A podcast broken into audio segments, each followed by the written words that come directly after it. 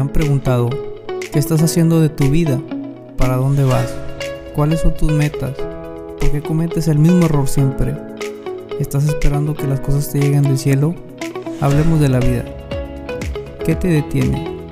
¿Cómo cambiar mis hábitos, mis creencias, mis limitaciones? Soy Tony Esquivel, te doy la bienvenida y te pregunto, ¿qué esperas?